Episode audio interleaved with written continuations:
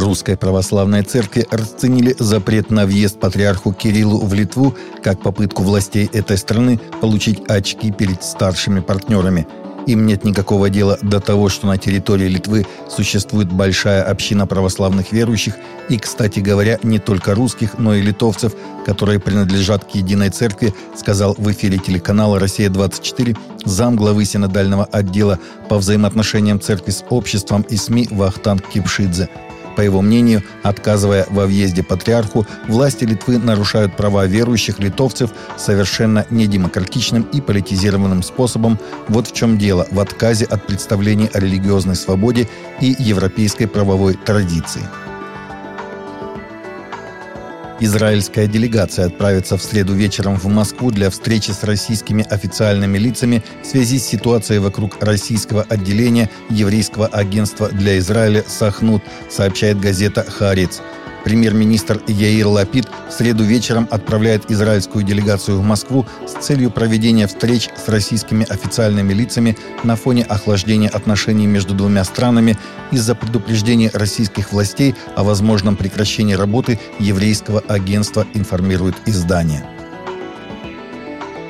Интернет-проект религии народов России станет уникальной базой данных по истории и культуре народов РФ, а также послужит укреплению традиционных ценностей в стране, сообщил РИА Новости глава комиссии Общественной палаты РФ по гармонизации межнациональных и межрелигиозных отношений Владимир Зорин – по его словам, энциклопедия религии народов России станет инновационным проектом, представляющим интернет-портал свободного доступа к систематизированным информационным каталогам о персонах, организациях, культовых сооружениях и терминах, действующих и использующихся в конфессиональной среде на территории РФ.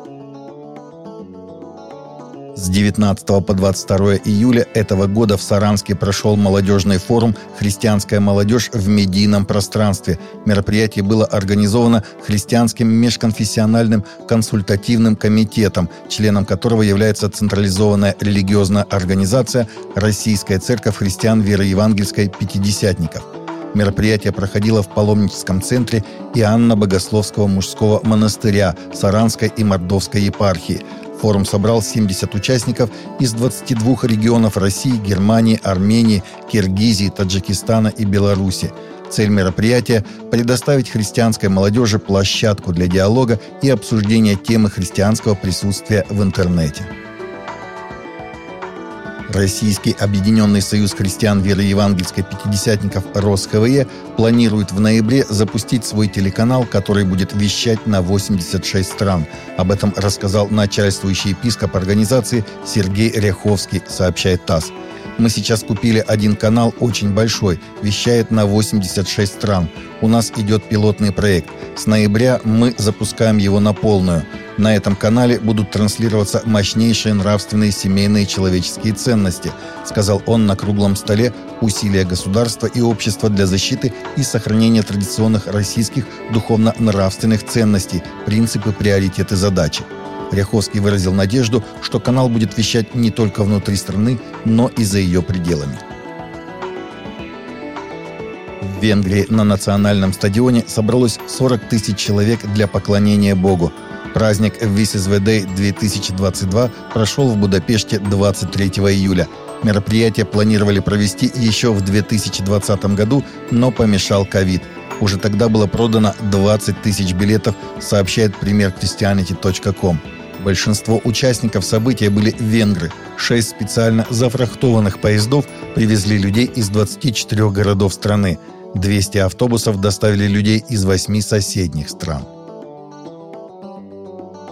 В июне Институт семейных исследований опубликовал доклад, согласно которому мальчики, растущие без отцов, имеют вдвое меньше шансов окончить колледж, чем их сверстники из полноценных семей, вне зависимости от расы, дохода и уровня IQ.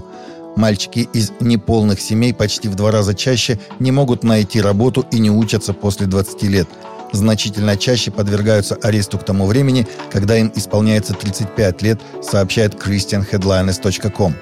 В исследовании 2016 года психолог доктор Питер Лагман собрал биографические данные 56 американских школьных стрелков.